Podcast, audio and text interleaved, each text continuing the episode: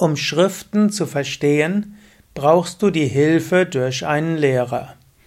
Kommentar zum 59. Vers des Vivekachudamani. Shankara schreibt: Shabda Jalam Maharanyam Chitta Brahmana Karanam Atha Prayatnat Jnatavyam Jnathatvam Atmanaha die Schriften, die wie ein dichter Dschungel aus Worten sind, verwirren nur den Geist. Daher muss die Wirklichkeit des Selbst erfahren werden mit Hilfe eines Lehrers, der selbst die höchste Wirklichkeit erkannt hat. Die Schriften sind wie Shabda Jalam, hm, wie ein Labyrinth von Worten. Shabda heißt Worte, Shabda steht aber eben auch für die Schriften. Die Schriften sind Jala, wie ein Netz, wie ein Labyrinth. Und sie sind Maharanyam. Sie sind wie ein großer Dschungel, wie ein Wald, in dem man sich verirren kann. In früheren Zeiten gab es keine, ja, keine Navi-Systeme und auch keine Karten wenn und auch keine Wegweiser im Wald. Du konntest dich im Dschungel verirren. Und so sind auch die Schriften nicht unbedingt alleine das, was dich zur Befreiung kommt. Sie können im Gegenteil Chitta Brahmana Karanam sein. Sie können eine Ursache sein für das Umherirren des Denkens. Wenn du nur Schriften liest, ohne dabei eine tiefere ja, Weisheit zu erfahren, nutzt es auch nichts. Du musst selbst ja, selbst dich bemühen, aber alleinige Bemühung reicht auch nicht aus. Du brauchst die Hilfe eines Meisters. Und hier sagt er, daher, Atta Prayatnat nach Kräften mit Bemühung, Nyatavyam, musst du erfahren und du musst dich bemühen um höchste Erkenntnis. Und wie Tattvagnat von einem, der die höchste Wahrheit erkannt hat. Tattva die höchste Wahrheit, Nya erfahren.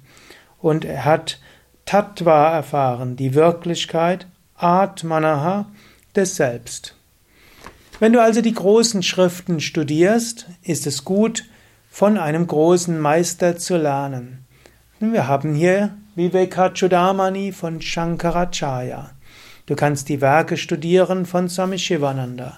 Und du kannst auch jetzt natürlich meinen Kommentar zur Hilfe nehmen. Ich bin zwar kein gottverwirklichter Erleuchteter, aber ich praktiziere schon seit einigen Jahren und hatte den großen Vorteil, von einem gottverwirklichten Meister zu lernen. Und daher die Upanishaden allein zu lernen, ist schwierig. Aber du kannst Kommentare zur Hilfe nehmen, zum Beispiel von Shankaracharya, von Swami Shivananda.